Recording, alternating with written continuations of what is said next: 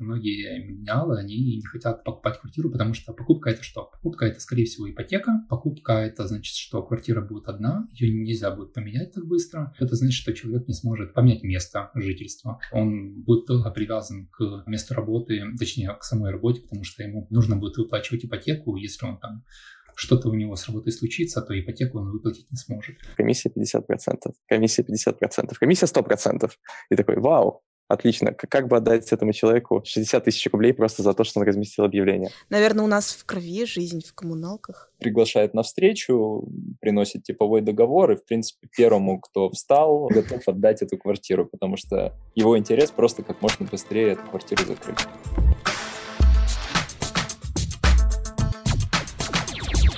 Всем привет! Это рубрика «Стрелка Мак» для «Стрелка подкаст». С вами Ян Татарский, и сегодня со мной в студии менеджер подкастов Института «Стрелка» Альбина Ахатова.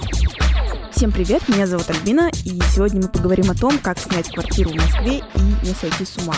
Об этом нам помогут создатели телеграм-бота по поиску жилья HomeBro. С нами на стрелке Лев Глебанов, а на связи из Украины Александр Голковский.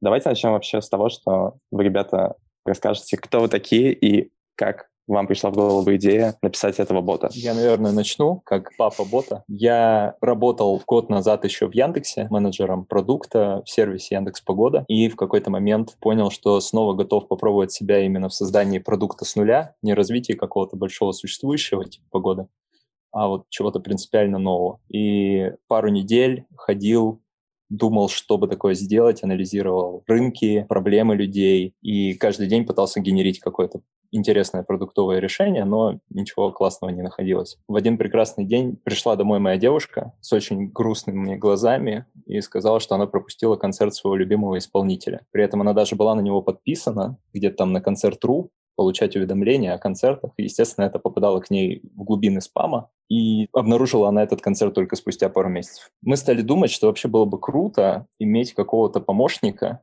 который наблюдал бы за всем, что для тебя важно, которому бы ты говорил то, что я хочу купить классные кроссовки из новой коллекции Nike, когда они подешевеют.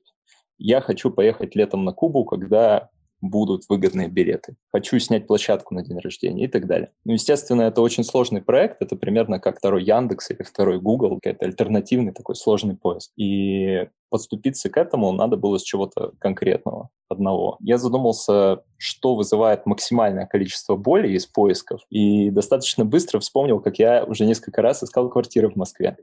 Каждый раз это было очень болезненно. Я выделял каждый день по три часа в выходные, мог вообще сутки напролет изучать предложения, открывал все сайты Авито, Циан, группы в соцсетях и тому подобное. И это все в 100-500 вкладок, постоянно F5, страхи пропустить то самое. И уходило времени какое-то катастрофическое количество. Сразу же подумалось о том, что да, это тот самый use case. Следующая мысль, которая была, это то, что, наверное, что-то такое уже должно быть. Я просто, наверное, очень глупый, что этим не пользуюсь, потому что вроде как на поверхности. Начал искать какие-то варианты, которые были. Увидел, что в Сан-Франциско что-то делали, связанное еще с ботами в Facebook Messenger. Что-то делали в Европе. Увидел, среди прочего, украинский проект Арендом, где достаточно позитивно люди отзывались о том, что да, действительно, там чат-бот в Телеграме помогает находить жилье, экономить время и все такое. Попытался найти что-то такое для Москвы и увидел только останки каких-то попыток, которые когда-то кто-то предпринимал, ничего работающего, ничего удобного, и понял, что надо делать.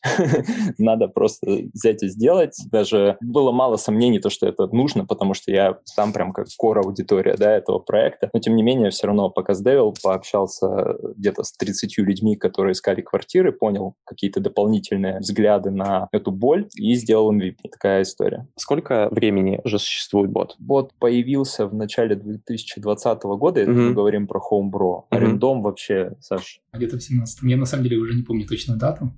Да.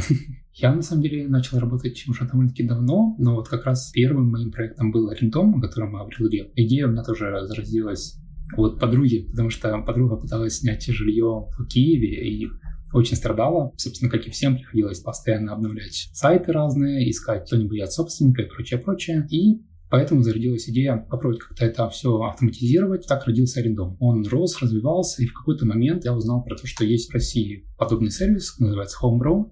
Вот, и мы как-то списались. Вначале я списался просто, чтобы попытаться каким-то, может быть, опытом обменяться, просто поговорить про разные какие-то штуки. Вот, но в итоге мы объединились и теперь продолжаем работать вместе.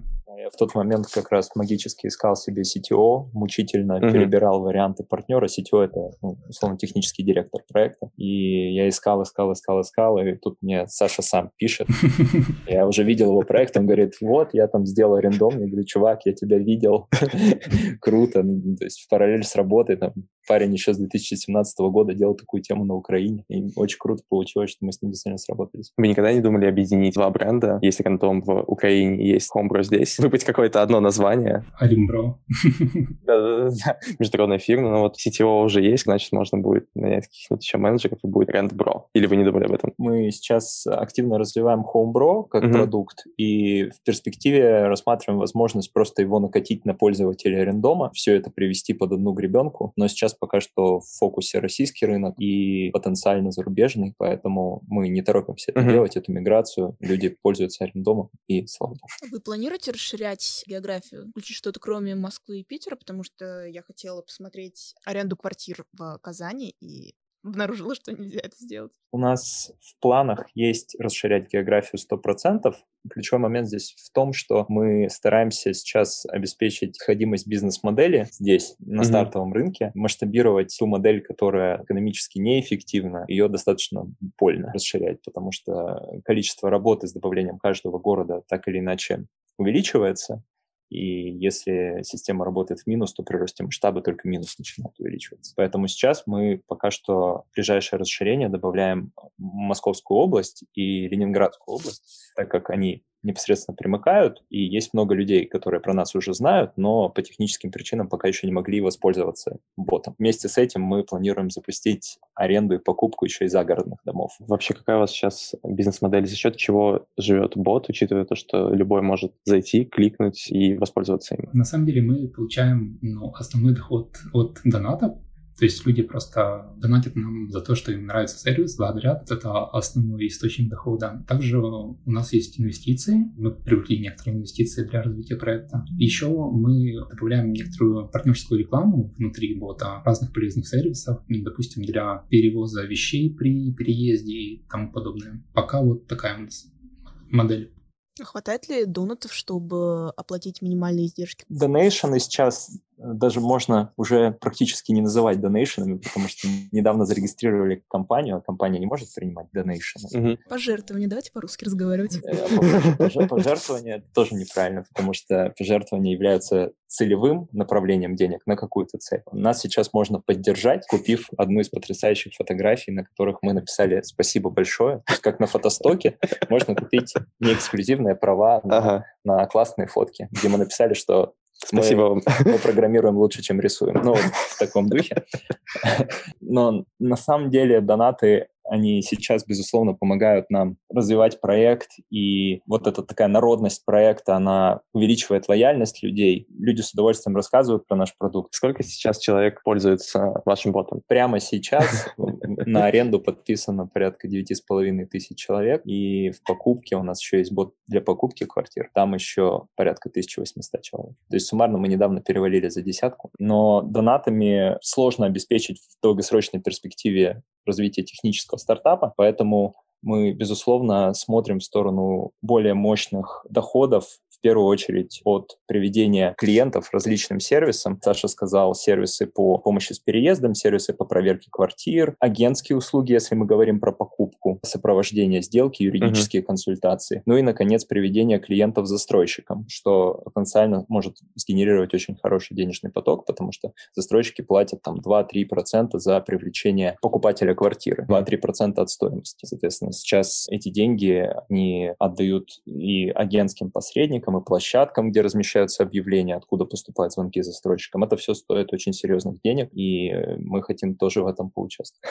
То есть при таком раскладе можно даже и не делать бот платным? Мы не планируем делать бот платным вообще. Первый point здесь — это то, что изначально хотелось сделать как минимум социальный проект. Вот честно говорю, у меня была задача минимум сделать это как социальный проект, как максимум сделать из этого успешный бизнес. Кажется, что социальную функцию он выполняет уже сейчас, уже достаточно много людей нами воспользовалось и пользуется сейчас, но сейчас мы уже в стадии, когда мы четко делаем из этого растущий бизнес. Мы видим это именно как массовый продукт, про который много рассказывают друзьям, которым может воспользоваться любой человек вне зависимости от его достатка, его текущей ситуации. Может быть, это бедный студент, которого вчера выгнали из общаги, и он даже не знает, на что купить завтра ужин, не говоря о том, чтобы оплачивать услуги по поиску жилья. Мы считаем то, что это должно быть доступно всем, без исключения. И э, чего греха таить, это помогает нам больше расти, больше наращивать пользовательскую базу такое отсутствие порога входа. Насколько я помню, в Москве точно было несколько проектов, где человек мог заплатить за доступ к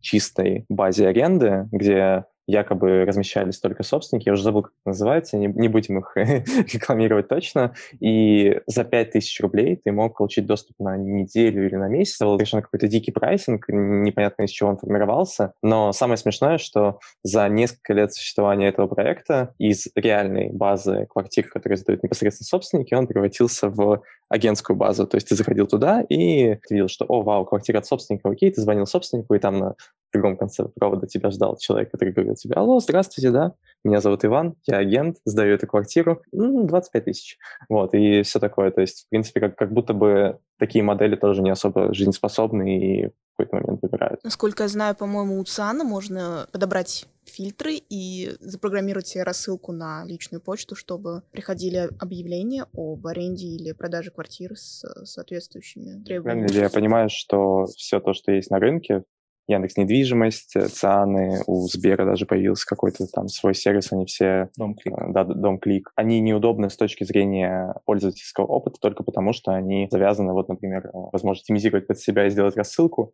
Это почта. И она попадает в спам? Просто это почта. А тут появляется Telegram-бот, который всегда у тебя в, ну, не в ленте, а в списке контактов, который по сути, присылает тебе сообщение, и как будто бы вот именно это то, что выделяет вас среди остальных. Основные моменты какие? В первую очередь он агрегирует информацию сразу из всех основных источников. Каждая из площадок, таких как там ЦАН, Авито и так далее, ты можешь настроить на ней какой-то поиск, но это надо делать отдельно для каждой площадки. У каждой площадки это какая-то среда контекста, где надо находить эту информацию, куда-то ее потреблять, либо в мобильное приложение, либо на почту. У ЦАНа, например, есть мобильное приложение ЦАН, которое даже отправляет пуши о новых mm-hmm. квартирах, но на момент, по крайней мере, создания бота, когда я общался с аудиторией, многие жаловались о том, что пуши вообще как таковые, не только даже у ЦАНа, не всегда доходят, не всегда приходят оперативно, плюс это конкретно только ЦАН. И это надо еще устанавливать на телефон отдельно, заходить в это приложение, настраивать это все. И так, в принципе, для каждой площадки. Решение, которое позволяет настроить поиск один раз, и собирать информацию сразу отовсюду. Это первый серьезный point, почему удобно пользоваться ботом для поиска. Второе, почему удобно, это то, что на площадках есть огромное количество дубликатов. Есть объявления про одну и ту же квартиру, причем как в рамках одной площадки, так и между площадками, потому mm-hmm. что хозяин выложил объявление где-нибудь на Авито, потом агенты взяли, скопировали его объявление еще 10 раз на Авито, 50 раз на Циане и 60 раз на Яндекс недвижимость. И ты начинаешь тонуть в этом многообразии, и при этом чаще всего даже не находишь вариант от собственника, общаешься с этими горе-агентами. Бот, он анализирует все эти объявления, понимает, mm-hmm. что они про одну квартиру, и присылает тебе объяву один раз, причем если есть объявление от собственника, то он про него Ищет именно его. Да. Он а. скажет, что, например, смотри, вот свежее объявление, которое появилось только что, но пять дней назад я видел объявление, кажется, про ту же самую квартиру, mm-hmm. вот оно. Это определенно уменьшает боль и сто процентов сохраняет деньги, потому что ты не платишь комиссию там, где это не нужно. Я ничего не имею против профессиональных риэлторов, которые реально помогают хозяевам круто сдавать квартиры там за более высокую цену, правильно их позиционировать и все в таком духе. Но большая часть агентов это не те люди. Это люди, которые просто пытаются встать бесполезным достаточно посредником и, что называется, срубить бабла. Мы стараемся с этим бороться. Поговорим вот о такой теме, как безопасность съема жилья в Москве, Питере и вообще культура съема жилья. Очень часто люди жалуются на то, что они не хотят лезть в тему со съемом и согласны оставаться на какой-то своей старой квартире, жить родителями только из-за того, что рынок наводнен какими-то жуткими мошенниками. Можно я сюда вставлю нудную статистику же? Не зря готовилась к подкасту. В общем, РБК пишет, что 95% рынка арендного жилья находится в тени. По оценке Института жилищного развития. Налоги с аренды уплачивают только 15% собственников, и чаще всего это люди, которые сдают дорогое жилье от 100 тысяч. Основной причиной, по которой россияне не хотят уплачивать налоги с аренды жилья, это то, что они не хотят делиться доходом с государством. Что, по вашему мнению, можно сделать вот с этой ситуацией? То есть в целом как будто бы она делает хорошо тем людям, которые сдают квартиры, но делает не очень хорошо тем, кто хочет их, например, найти. И, очевидно, делает не очень хорошо государство, потому что оно всегда хочет найти свои деньги и найти свои налоги. Особенно, когда 95% рынка в тени, если верить статистике, то как вообще спокойно снимать квартиру, когда ты не можешь быть уверенным, что... Ну, всем подписываем договоры, очевидно. Некоторые из них даже заверяют нотариусы, некоторые из них, э, если это какое-то нормальное агентство, то ну, ты можешь, наверное, доверять этой бумажке, потому что, в принципе, как бы зачем тебя обманывать крупному агентству, которое так дофига сделает. Но, тем не менее, как вообще себя успокоить и обезопасить? По поводу мошенников на рынке, угу. их действительно много. И мошеннических схем разных куча. При этом они, как и в случае с э, службой безопасности Сбербанка, постоянно эволюционируют, постоянно появляется какая-то новая опасность и угроза.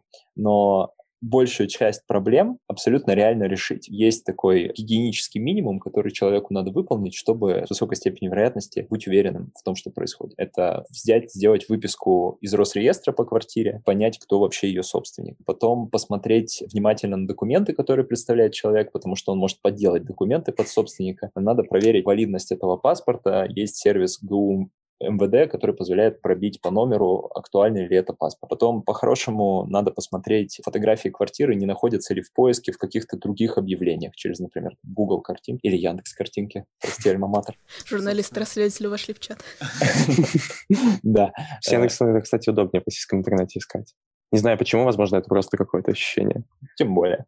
А, ну и, конечно, не надо вестись на подозрительно низкие цены. Конечно, всякое бывает. Иногда нам пишут отзывы в боте про то, какие квартиры реально сняли через него. Я думаю, господи, где вы такое нашли? Ну, то есть реально кажется, что это мошенничество. Ну, типа квартира с нормальным ремонтом, 35 тысяч рублей, не в не за отдалении. Да, скажем так. Это удивляет. То есть всегда, когда мы сейчас как раз обсуждаем, как бы нам настроить фильтры, чтобы еще и мошенников отфильтровывать, возникает вопрос, как нам вместе с этими мошенниками самые шикарные варианты на рынке заодно не выбросить из бота. Поэтому это такой тонкий момент. Думаем сейчас, как к этому правильно подступиться. Есть еще две распространенных истории. Это когда ты звонишь, там очень соблазнительная квартира, тебе говорят, то, что да, все сдам, но мне так далеко ехать, так не хочется ехать просто так. Ставьте, пожалуйста, там, ну, символическую сумму, какой-то 5000 рублей мне на Сбербанк, чтобы я понимал серьезность ваших намерений, это как бы сразу нет.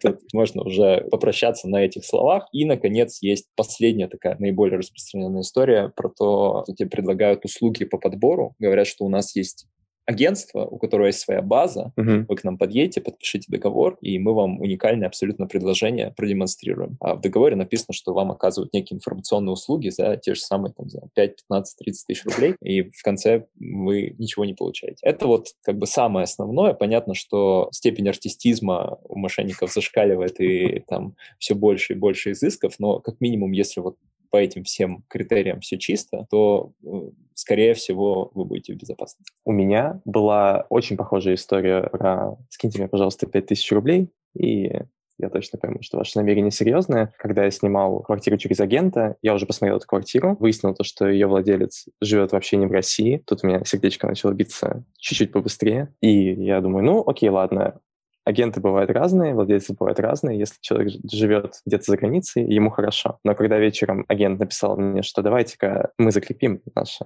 договоренности, вы скинете мне энную сумму, я такой, а давайте, может быть, я ее вам передам лично, как мы и договаривались, все такое. И этот человек начал меня серьезно убеждать, что вот у него очень много дел, он агент, серьезно занят, у него показов там 50 штук за день. И в итоге в какой-то момент я настолько устал спорить с этим человеком, что я перекинул ему эти деньги. И знаете что? Это оказался не фейк, я спокойно снял дальше квартиру. То есть ты просто сидишь весь день, переживаешь по поводу того, что тебя могут обмануть, тебя просто самой обманной схемой пытаются обработать, и тут внезапно выясняется, что опа, чувак реально был занят, чуваку просто реально было удобнее расплатиться картой. Ну, это классная история, правда. Я бы не вселял оптимизм. Я бы не вселял оптимизм, потому что через несколько месяцев после того, как со мной произошла эта история, с моей коллегой произошла похожая история, и она закончилась тем, что человек просто пропал и перестал отвечать. На звонки, даже несмотря на то, что там, типа, этот человек прислал какой-то паспорт, прислал какие-то документы. Я думаю, что паспорт на самом деле не принадлежит ему. Возможно, это можно реально проверить через сайт МВД и выяснить, что это просто фотка какого-то рандомного паспорта, учитывая, что во ВКонтакте, если зайти в раздел файлы и ввести имя какого-нибудь человека, если этот человек когда-нибудь типа, сканировал свои документы, отправлял их куда-нибудь ВКонтакте, то, скорее всего, вы найдете этот документ. Ну, я думаю, на этой ноте как раз можно перейти уже к теме посредничества при аренде и покупке квартиры, ну, если я правильно понимаю ситуацию, потому что я просто ни разу не снимала квартиру, поэтому ничего не знаю. Довольно-таки много хозяев квартир нанимают специального человека, риэлтора или агента, который подыскивает под эту квартиру потенциальных жильцов и аренда...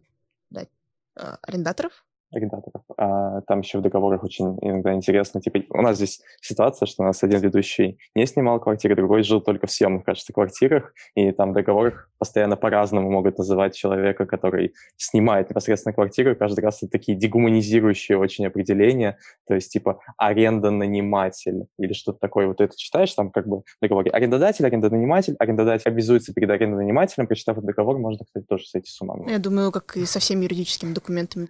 Но, но но как, когда ситуация съема жилья, обычно это твой выходной день, тебе нужно съезжать с одной квартиры, переезжать на другую, ты ищешь эту квартиру, и такой, господи, что здесь написано вообще? Но в целом, да, в России есть целый институт посредничества в сдаче и аренде квартиры, и обычно, судя по моему опыту, за последние несколько лет он вырос, ну, прямо до гигантских масштабов, потому что если еще пять лет назад можно было на каком-нибудь Сане или Яндексе найти 10 объявлений, из них 3 точно было бы от собственника, то сейчас ты просто сидишь, смотришь так, комиссия 50%, комиссия 50%, комиссия 50%, комиссия 100%.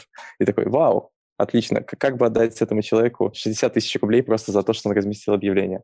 А, и вот исходя из этого, собственно, к вам вопрос, что вы вообще думаете про институт агентства в России, в мире? Нужен ли он вообще? Делает ли он этот рынок э, хоть сколько-то-нибудь стабильным или, наоборот, это какое-то такое паразитарное образование на теле этого рынка? Ну, лично мое такое мнение, что агенты, наверное, в 90% случаях не нужны, потому что э, каждый раз, когда я с ними встречался, то мне проще было найти жилье самостоятельно. Да, агенты могут помогать в покупке. В покупке они, кстати, вот мне кажется, действительно очень нужны и полезны, но в аренде обычно это лишняя прослойка, которая просто пытаются заработать деньги. Почему вообще в целом люди обращаются к агентам, если сейчас, насколько я понимаю, у меня нет квартиры, чтобы сдать, но если бы она у меня, например, была, то я бы, наверное, просто пошел на тот же самый ЦИАН, разместил бы объявление и такой, вау, смотрите, может быть, все эти платформы как-то поддерживают, наоборот, агентскую сдачу или там, например, ты должен платить какие-то деньги за то, чтобы твое объявление вообще хоть кто-то увидел, и обычно у тебя нет этих денег, и эти деньги впоследствии вносит агентская контора, которая занимается продвижением. Или это просто вот желание скинуть с себя... Ответственность. Ну, иногда, да, хочется, да. чтобы кто-то сделал за тебя все да, дела. Да, да, да, да, скинуть с себя обязанности по сдаче квартиры, и такой, все, чувак, ты мой агент, просто сделай все это за меня, я тебе... Причем, насколько я понимаю, комиссия, которая указана, например, на каждой квартире, вот эта комиссия 50%, она на самом деле, типа, комиссия для тебя, и примерно ту же самую сумму платит человек, который сдает тебе квартиру этому агенту. То есть агент получает, ну, в среднем, чаще всего, типа, он получает... В России это не так. Да? В России это не так. То есть если мы говорим про западный рынок, uh-huh. на Западе обычно в целом услуги агента заказывает и оплачивает хозяин квартиры, потому что агент приносит пользу ему. В чем вообще суть агента хорошего? Это тот человек, который должен, как сейл-менеджер, продать твою квартиру максимально mm-hmm. эффективно и максимально дорого. Он должен по-хорошему прийти, посмотреть на нее, посоветовать, как поменять по-быстренькому интерьер, может быть, переставить мебель, что-то почистить, может быть, прикупить парочку аксессуаров каких-то симпатичных, которые сразу квартиру делают резко более симпатичной. Правильно ее отфотографировать. У него там есть хороший фотограф, который сделает классные снимки. Потом разместит это на всех необходимых сайтах. Будет обрабатывать сам звонки, проведет какой-то due diligence людей, которые будут звонить, действительно проверит их, пообщается с ними хорошо. В идеале сам проведет показ, но тут не все хозяева хотят, чтобы этим занимался кто-то вместо них, потому что они хотят еще и познакомиться с человеком напрямую сразу. Но зачастую можно и это тоже делегировать человеку, если это вообще не хочешь заморачиваться со съемом. Но как это реально выглядит в России обычно? То есть приходит человек, который говорит, давайте я вам помогу тут сдать, размещает объявление на любом из сайтов, просто принимает подряд звонки, какие-то более-менее ок, приглашает на встречу, приносит типовой договор, и, в принципе, первому, кто встал, готов отдать эту квартиру, потому что его интерес просто как можно быстрее эту квартиру закрыть. Таких людей, к сожалению, на рынке большинство. Но я повторюсь, я очень с уважением отношусь к профессионалам. Их мало. Ты сказал, что агент может заказать фотографа, чтобы он красиво отфоткал квартиру, чтобы она презентабельно выглядела на, на снимках на сайте с объявлениями. И вспоминаю вот э, вечера, когда ты листаешь просто главную какого-нибудь агрегатора, и видишь вот эти вот фотографии, которые сделаны типа на, на плохой телефон. Это хорошо, если они сделали на, на плохой телефон, потому что иногда это может быть мыльница из нулевых годов. У них вот этот особый вид вспышки, который ты узнаешь вот по фотографии вот сразу же. Ты смотришь на это и такой, вау, так можно было сфотографировать квартиру. И потом ты приходишь в эту квартиру и смотришь, слушайте, она ничего такая. Но на фотографиях это просто ужас. Такой, господи, это сделал человек вообще? Он, он хотел продать эту квартиру или он просто хотел ее сфоткать? Особенно приятно, когда ты видишь, что вот этот человек там еще фоткает ванну, отражается в зеркале, такой пытается себя так... Я, я не здесь, я не здесь. Мы поняли про гигиену, а что вообще может в целом сделать вот с этой порочной системой, потому что она существует уже не первый год. Люди не регистрируют то, что они сдают квартиры и не хотят платить налоги. Это вызывает определенные вот такие, ну, беспокойства, экономические трудности, и в целом как бы всем плохо, кроме тех, кто не платит налоги. Арендаторам не то чтобы плохо от этого, mm-hmm. потому что если мы говорим про сделку, где вообще нет договора, это одна история, это действительно очень рискованно, тебя могут выселить, все что угодно может произойти, ты никак не подстрахован юридически, доказать что-то будет примерно невозможно. Но если договор заключается на вот эти пресловутые 11 месяцев, как сейчас все договора заключаются, потому что 11 месяцев — это срок, который не требует удостоверения сделки нотариуса, поэтому все заключают на 11 месяцев, и как бы в случае случае чего к этому договору можно апеллировать. Но в 98% случаев он пылится в ящике у каждой из сторон, и никто никакие налоги никуда по нему не платит. В такой ситуации арендатор в целом может быть спокоен, это как бы дело хозяина, платит он налоги или нет. Главное, что отношения между ними зафиксирован. Если говорить в целом про экономику и то, что она недополучает доходы, ну, сейчас предпринимаются попытки это улучшить за счет того, что вводится вот этот статус самозанятого, благодаря которому люди могут, сдавая квартиру, платить не 13% НДФЛ, а 3 или 4%. Это существенно меньше, и для многих это становится фактором реальным. И появляются даже какие-то дополнительные сервисы, которые заточены под арендодателей, которые сдают в статусе самозанятых. То есть эта история, она как-то набирает оборот, и в этом плане, с точки зрения вывода людей из теневого сектора, мне кажется, эта инициатива, она ну, нормальная, адекватная государство. Глобально, если еще говорить про то, за счет чего можно людей стимулировать к честным, открытым договорам, это предоставление каких-то дополнительных сервисов. То есть, uh-huh. если есть компания, которая помогает человеку сдавать жилье в аренду, не просто сдать, ну и дальше обслуживать это жилье, да, какой-то консьерж-сервис,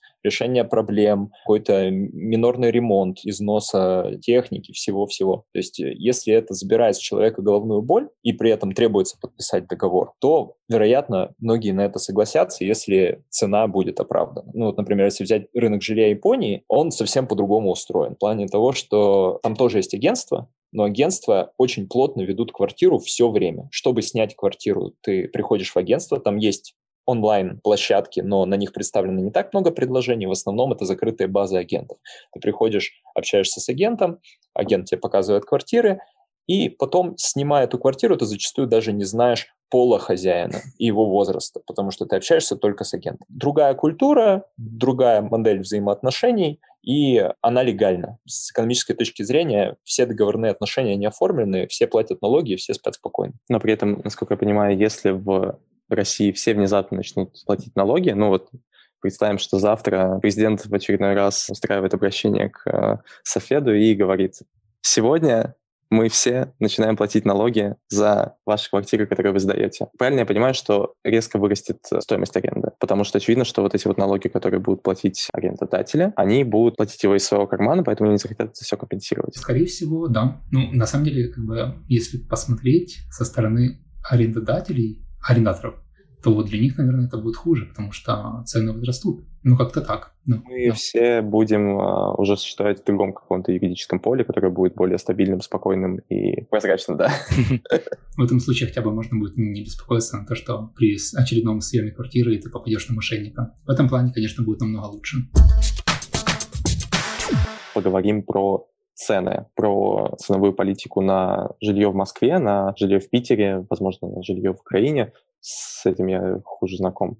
Почему она такая, почему есть какие-то странные аномалии, которые прям как будто бы нельзя объяснить логикой рынка. Например, то, что в Москве можно снять однокомнатную квартиру за 40 тысяч рублей. При этом за эти же 40 тысяч рублей ты можешь снять двухкомнатную квартиру. А если мы начинаем отходить достаточно сильно от центра, то и за 40 тысяч рублей можно снять трешку. При этом как бы цены как будто совершенно непонятно, от чего они вообще отходят, как они выстраиваются. На мой взгляд, здесь э, стандартное сочетание факторов. Это сама квартира, ее метраж, качество ремонта в ней, ее местоположение с учетом всей инфраструктуры, да, которая окружает квартиру. И, как правило, цена соответствует в среднем комбинации трех обозначенных параметров. Безусловно, есть выбросы из mm-hmm. этой статистики, есть вот эти удивительные квартиры за 35 тысяч рублей с нормальным ремонтом, которые где-то находят наши пользователи. Я каждый раз завидую, потому что я сам ну, относительно недавно, да, в октябре снимал себе квартиру впервые через Homebro. Я, я не нашел такого варианта. Я нашел квартиру с очень хорошим соотношением цены-качества, но не то, чтобы там что-то совершенно запредельное. Mm-hmm. Может быть, я как раз считал мошенническими те варианты, которые были самые классные. За исключением этих выбросов, в принципе, эти цены подчиняются логике. То есть, да, безусловно, размер квартиры за одну и ту же цену в Москве может очень существенно uh-huh. разниться, но и сама Москва очень большая, и цены в центре, естественно, выше. Цены в каких-то интересных локейшенах, которые даже отдалены от центра, но просто с инфраструктурной точки зрения качественные, там тоже выше цены. И наоборот, есть всем известные районы, где не очень приятно снимать, где можно сэкономить денег на квартире, но потом потерять их на улице. Ну, я когда-то находила вариант за 20 тысяч однушку в Выхино. Это я еще года три назад, наверное, искала. Не уверена, что я готова жить в Выхино даже за 20. Ну, за 20 тысяч ты экономишь от средней цены за однушку 20 тысяч, но при этом... Откладываешь на ДМС. Или на такси, чтобы доехать, чтобы проехать станцию метро Выхино. Вопрос к вам, как к экспертам по недвижимости с той точки зрения, что вы обрабатываете очень много разных объявлений, ваш бот умеет как бы анализировать э, предложения на рынке. Какая цена оптимальная для москвича, который захотел себе впервые в жизни снять квартиру, он заходит на бот, смотрит, вот какие там предложения, выставляет себе достаточно большой ранжир от 20 до 60 тысяч.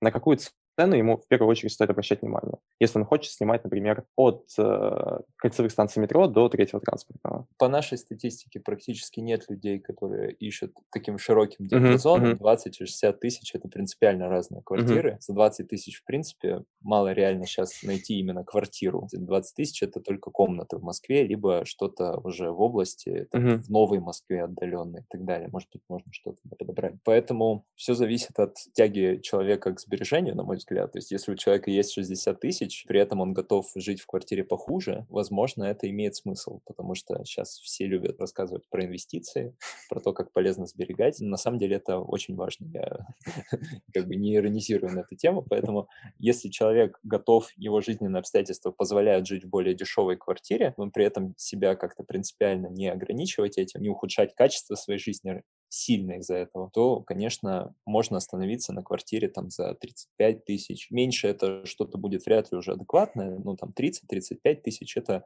вполне себе реальные нормальные квартиры. Если уже есть тяга больше к комфорту, либо если в квартире живет там не один человек, а два человека, которые к тому же как сейчас э, часто бывает, работают на удаленке, работают из дома. То есть снимать одну маленькую квартиру на двоих – это не очень хороший вариант, потому что, да, вы опять же сэкономите денег, но получите совершенно другого уровня проблемы из-за этого. Сэкономите ли вы себе деньги на психическом здоровье? Да, да. Вот, э, очень, очень правильно. Мы, мы сейчас говорим все время про здоровье, про то, что надо жить в идеале в безопасном районе, где ты не рискуешь здоровьем, что нужно психическое здоровье, потому что люди сейчас довольно много времени проводят дома. Это важно, действительно. То есть здесь не, не стоит себя загонять, но 35-30 тысяч – это какой-то приемлемый, наверное, порог за первую в своей жизни квартиру. Я свою первую квартиру снимал вместе с другом мы ее снимали на двоих за 50 тысяч, платили uh-huh. по 25. Ну, как бы это было комфортно для нас, как для там, тогда еще студентов магистратуры. Двушка на проспекте Мира в 13 минутах от метро. Было комфортно. Ну, 50 тысяч – это нормальные деньги. Я сейчас снимаю возле Смоленска за 55 тысяч однушку, но большую. А тогда это было еще, сколько получается, страшно уже вспоминать, 7 э, лет назад это было. То есть по тем временам 50 тысяч – это хороший день. Вообще анализируете как-то те запросы, которые поступают в ваших ботов, и делаете ли вы какие-то выводы на основе этих запросов? Вот что, например, ищет среднестатистический человек, когда он заходит в ваш бот, например, сколько нужно комнат обычно москвичу, или у вас нет э, такого анализа? Мы подключили к боту глубокую систему аналитики, там Google uh-huh. Analytics и так далее, поэтому мы отслеживаем все то, что происходит в боте, видим, как, какие, откуда к нам приходят пользователи, соответственно, uh-huh. что они делают в боте, на каком моменте они останавливаются, либо там находят квартиру. Uh-huh. То есть все это мы можем отследить и использовать для улучшения бота. Говоря про наиболее распространенные кейсы поиска, у нас в боте. В основном люди ищут квартиры, если мы говорим про аренду, то где-то до 40-50 тысяч рублей. В основном это однушки и двушки и студии. Но это, в принципе, ожидаемо. Трешки и четырехкомнатные квартиры, они менее востребованы. И менее представлены на рынке. Вот боюсь, на самом деле, соврать. А, не, не буду отвечать. А это отличается как-то типа между Москвой и Питером вот в целом? Распределение да. по количеству комнат не, не подскажу. Угу. Я думаю, что структура фонда примерно одинаковая в этом плане, но, возможно, опытные риэлторы меня поправят. Саша, а в Украине как с такой статистикой обстоят дела? В Украине, честно, я, наверное, тоже не смогу ответить, потому что я аналитику украинского очень давно просматривал, поэтому да, актуальной информации нет. Саша с головой в хоумбро. Уже брусел, начал говорить с русским акцентом.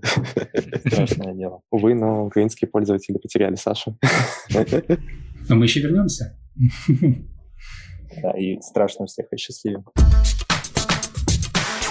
Это очень классно то, что мы говорим про аренду и все такое, но, с одной стороны, как бы, когда есть своя квартира, в ней можно делать что угодно, и ты понимаешь, что она твоя, что ты можешь в ней там и курить, и вообще все, что хочешь делать. И, да, и никто тебе за это не наругает. Ну и плюс, как бы, это какая-то твердая почва под ногами. Со съемной квартиры тебя могут в любой момент вдруг выпереть. И можно даже не заплатить какие-то деньги. Да, но если как бы берешь в ипотеку, это страшное слово, квартиру, то как решить эту дихотомию?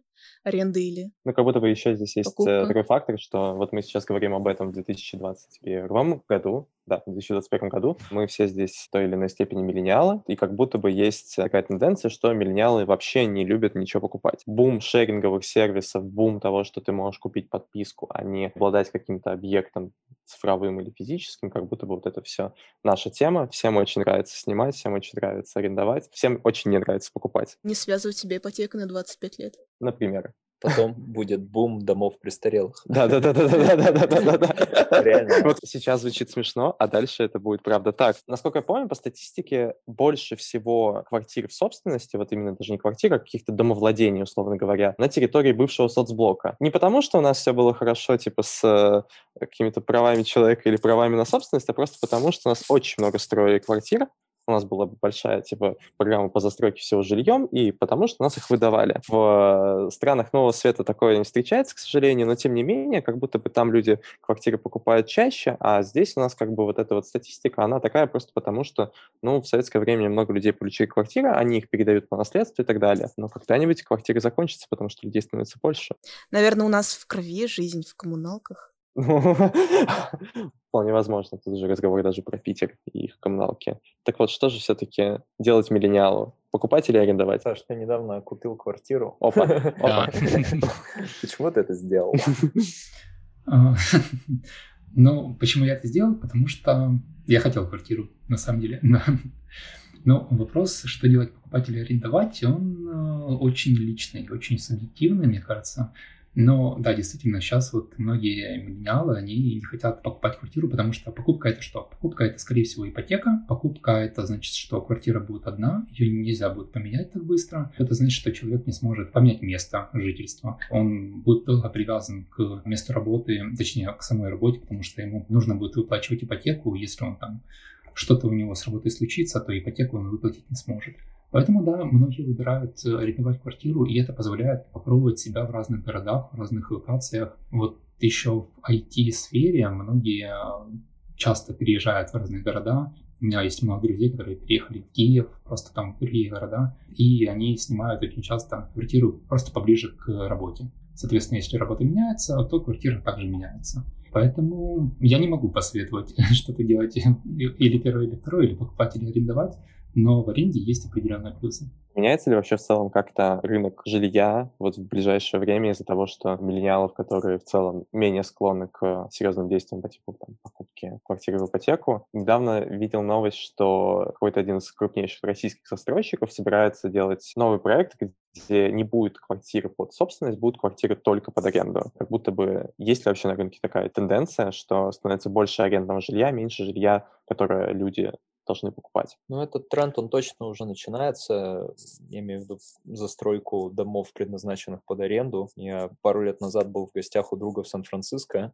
Он как раз жил в одном из таких домов. Ну и для миллениала это прям супер, потому что ты заходишь, у тебя лобби как в отеле, ты поднимаешься в свой апартамент, ну, в его случае еще с шикарным видом, а, поднимаешься наверх, там классное общее пространство сделано, где вы можете вместе поиграть в какие-то игры, бильярд, там всем домом собраться, посмотреть финал NBA на огромной плазме. Там же огромная библиотека, открытое патио, где можно пожарить барбекю. Это выглядит абсолютно крышесносно. Ты заходишь и понимаешь, что очень жалко, что в Москве на данный момент нет такого жилья. Я, правда, мечтал бы такое видеть у нас, там это все еще сопровождается видом на океан. Mm-hmm. Для Москвы это довольно сложно. Но в остальном это, это потрясающе. Это действительно очень круто. И спрос на это у миллениалов, которые сейчас любят комфорт, которые готовы платить mm-hmm. за него действительно хорошо и при этом не готовы покупать, такие комплексы должны быть, потому что сейчас все повально ищут скандинавский стиль, минимализм, красивые квартиры, а в этот момент арендный рынок завален просто какими-то кошмарными предложениями. С бабушкиным ремонтом. Бабушкиным ремонтом. И вот, кстати, в самом начале я вот все сижу и фрустрирую, что я не успел про это рассказать, но одна из ключевых вещей в нашем боте это то, что он с помощью нейросетей анализирует фотографии. Да. И... Серьез... Погоди, серьезно? Да. Там можно выбрать функцию не бабушкин ремонт. Да. Я, я, просто, я просто помню, что такая функция была у, господи, у Яндекса, и я как-то пытался найти по ней, типа, там, там очень интересный скачок. Ты как бы нажимаешь на этот вот фильтр, не бабушкин ремонт, и твои 3000 предложений превращаются в 10 предложений примерно, типа, потому что там это, типа, не нейросеть, там человек непосредственно, который выкладывает это объявление, это по его представлениям о том, что такое бабушкин, не бабушкин ремонт, он нажимает, типа, ну, наверное, когда у тебя нет шкафа, который заселяет твою, как бы, комнату полностью, у тебя не остается никакого места. Но у вас серьезно работает нейросеть, которая определяет... Да, она серьезно у нас работает, но, к слову, про коллег из Яндекса, насколько я понимаю, у них тоже работает да? сейчас нейросеть. Вау. Да, то есть есть сайты, где действительно люди загружают объявления и просто пишут сами, какой mm-hmm. они считают там ремонт. Причем это отличается как в лучшую, так и в худшую сторону. Самые удивительные люди для меня это те, которые выкладывают дизайнерскую квартиру с надписью «без ремонта». Ну, ну просто, видимо, человек там куда-то не туда нажал и так далее. Но ну, зачем ты выкладываешь квартиру за 250 тысяч рублей в месяц, господи? Без ремонта. Да, без ремонта. Или там косметический ремонт, вот, вот этот известный, да, тоже. Но, в принципе, что подразумевается под бабушкиным ремонтом? Просто мне попадалась квартира, там была стенка вот эта советская. Чешская. Нет, короче, это шкаф такой длинный, а, ну, стенка, ну, он же называется стенка. Да, и там была вообще такая мебель, которая, ну, очень походила на мебель, которая была у моей бабушки дома. Советская стенка, это получается признак бабушкиного ремонта? Зависит от хозяев, потому что есть хозяин, который может сказать себе, господи, пожалуйста, будь тем человеком, который увезет все это на свалку, или продаст это, ну, где-нибудь на сервисе объявлений, потому что есть в Москве, оказывается, есть много людей, которые очень ценят хорошую советскую мебель. У меня есть знакомые, которые просто как бы вот скупают все вот эти вот маленькие ящички, шкафчики, реставрируют их и выставляют в своей квартире с, ну, которые подходят под тег без ремонта, то есть типа белые стены, пол одного цвета и, и хороший, как бы, но в целом наверное, как бы есть ситуации, когда люди не хотят, чтобы это вывозили, и это самое странное, наверное, явление. Хотя, ну, в принципе, это же, наверное, как-то относится к тому, как люди там воспринимают память и так далее, потому что если это купила твоя бабушка и привезла это из Чехии или откуда-то, типа, из Венгрии, ну, это часто еще сопровождается тем, что в этих э, старых шкафах лежит еще куча всего, что решительно некуда деть, и хозяин не готов там условно снимать какой-то э, дополнительный складской сервис, куда это все сгружать, и он такой, лучше это оставить, пусть это будет стоить даже на 10 тысяч рублей дешевле в месяц, зато я знаю, где это, оно сохранно там. Это опять разговор о том, что в России не хватает какого-то сервиса полного обслуживания арендной квартире, чтобы хотя бы вот человек, который ее сдает, мог с легкостью в сердце отдать любимый бабушкин шкаф, заполненный всеми вещами, на какой-нибудь склад, чтобы это все там стояло, если он захочет, это все вернулось. Да, ему еще надо сейчас с этим самому разобраться, понять, на какой склад вести, какой склад хороший. Конечно, люди не хотят заморачиваться многие. Если будут сервисы предлагать действительно комплексные услуги, кто-то согласится. Проблема в том, что еще и люди не готовы платить за это дополнительные деньги. То есть ну, да. э, есть огромное количество людей, если мы говорим про бабушкин ремонт, это там бюджетные квартиры, которые сдаются людьми, у которых не супер много денег зачастую. Поэтому mm-hmm. для них каждая лишняя тысяча может быть существенной. Когда к ним приходит кто-то, кто предлагает свои услуги по комплексной сдаче, либо они видят какие-то такие рекламы в интернете, для них это может быть не супер релевант. Хотя в долгосрочную, возможно, даже сэкономленные нервы и время mm-hmm. того бы и стоит. Ну, не, некоторые, кстати, люди чуть проще решают, решают этот вопрос. Они просто все вот это старое уносят в отдельную комнату, и в итоге трехкомнатная превращается в двухкомнатную и сдают как двухкомнатную, да. Но тут тоже минус. Немножко похожая ситуация. Вот мы с э, Альбиной обсуждали еще до записи, что бывает разделение одной большой квартиры на три маленьких квартиры. Очень часто вижу объявление, что 35 тысяч рублей, не так уж далеко от центра, ну, то есть, условно говоря, там, две станции от кольца. То есть, например, в Раменках, то есть, типа, район, где можно найти за 40, за 35, там внезапно за 20 квартир, типа. Ты смотришь на нее, видишь, что у нее жилая площадь 16 квадратных метров. И ты видишь, что у нее очень странно, что, как бы, душевая комната, вот она, типа, она не комната, она душ. То есть он, типа, ничем не огорожен, ты понимаешь, что человек вот он очень хотел сдать свою квартиру, но, видимо, ему досталась как бы в наследство какая-то, не знаю, там, огромная четырехкомнатная, возможно, пятикомнатная квартира. Он просто превратил ее в новую недвижимость в виде пяти или четырех отдельных квартир, которые он сдает просто как бы, ну, я бы, наверное, не обратил на это внимание, если бы просто не увидел вот это вот как бы в некоторых сервисах очень удобно, что большими цифрами пишут жилую площадь, и такой, вау, 16 квадратов.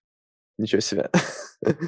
Ну, такое часто бывает просто для того, чтобы увеличить рентабельность. Mm-hmm. То есть сдавать одну четырехкомнатную квартиру гораздо менее выгодно, чем четыре однокомнатных. Это огромная разница, и многие поэтому связываются с всей этой спорной историей про разделение квартиры на части. Это особенно еще распространено на первых этажах, mm-hmm. когда покупают квартиру и там напрямую выводят все коммуникации. По первому этажу их проще разводить, выводить в канализацию и так далее. При этом сейчас если я правильно слышал, будут дополнительные проверки проводиться по БТИ, и, вероятно, у хозяев таких квартир в ближайшее время начнутся проблемы, потому что они зачастую перепланированы без соблюдений mm-hmm. надлежащих требований, с кем-то договоренности, возможно, неофициальные были при этом. Люди какое-то время за счет этого неплохо зарабатывали, но сейчас оказались в зоне риска. Надеемся, проблемы тех, кто снимает такие квартиры, будет поменьше. Хотя я не уверен, что их довольно часто снимают, потому что одно такое объявление, оно, оно постоянно попадается просто. Ну, мне кажется, что у таких людей проблемы уже на том этапе, что такая квартира, по сути, ничем не отличается от общаги. Ну, наверное. Я в Питере видел великий просто пример использования старого фонда. В районе метро Петроградская есть дом, там начала 20 века по постройке, это все бывшие коммуналки, но коммуналки с офигеть каким огромным потолком. То есть там типа не 4 метра, там, возможно, даже, не знаю, типа 4,5 метра, например. И для того, чтобы превратить вот эти коммуналки в отдельные какие-то единицы жилья, в каждой из комнат коммуналки просто сделали второй этаж, который, типа, на самом деле, скорее даже не второй, какой-то полуторный, то есть туда, типа, помещается кровать, на которой спит человек, и вот под этой конструкцией, которая держит кровать, устанавливается душ. И, ну, и ванная комната, соответственно. И вот ты заходишь в общий коридор, который когда-то был коридором квартиры, и видишь, что там у тебя 7-8 вот таких вот комнат, которые превратились в квартиры, которые имеют все свои отдельные коммуникации, но вечером там очень весело, потому что стены там старые, и поэтому там все слышно, как бы, что происходит в соседней комнате, что происходит в соседней комнате. Кайф. Зато это сдается все, типа, по цене, ну, полноценной квартиры в Питере, но в Питере просто с этим, наверное, как бы подешевле, чем в Москве снять. Ну, я, кстати, на продаже видела похожие комплекции квартиры. Там тоже, да, внизу был какой-то а, кухня-зал, и потом такая лесенка, и наверху не очень большое пространство, как высоту, так и вообще по площади с кроватью. Ну, это, типа, наименовалось как студия, но зато она находилась где-то между Белорусской и Маяковской и продавалась за 6-7 миллионов. Российский рынок жилья, он очень гораст на всякие выдумки. Ну, вот это объявление я видела на Циане, я не по боту его искала. Ну, симпатично выглядел в плане ремонта и вот это все, только, ну, типа, Не знаю, немного страшно жить на полтора этажной квартире. Возможно, люди просто в России не привыкли жить типа в квартирах, которые как-то отличаются по размерности от одного этажа. Моя прекрасная няня, насколько я помню, хоть я ее не смотрела, персонажи жили в двухэтажной квартире. Ну, они, они вроде бы жили в двухэтажной квартире, мне кажется, что это самый вот как бы близкий контакт человека, который вырос в России с двухэтажным жильем, что персонажи сериалов очень часто живут в каких-то неведомых двухэтажных квартирах. Причем, типа, ну, персонажи сериала жили в Бирюлево по логике сериала, но в Бирюлево, да, нет... Там еще есть очень важный ляп, они там, типа, на заставке героиня выходит из метро, нарисованная героиня, а в Бирюлево нет метро. И до сих пор, типа, его нет, но его построят вот там типа, через несколько лет, в 23 году, насколько я помню. Она работала в бутике Бирюлева, пока ее парень не выкинул с работы. В одной из этих ужасных сцен, что и делать, и куда идти, как избежать проблем. Ребят, спасибо большое. спасибо вам большое. Вам спасибо огромное. Спасибо первый за приглашение. Наш, да, первый наш подкаст в Надеюсь, жизни. не последний. Надеюсь, что после этого вы будете просто... Я на подкаст я тоже. Это была рубрика «Стрелка Мак» для «Стрелка подкаст». С вами были Ян Татарский и Альбина Ахатова. Подписывайтесь на подкаст, ставьте лайки, пишите отзывы и обязательно поделитесь этим выпуском с другом, который ищет квартиру. Пока. Пока.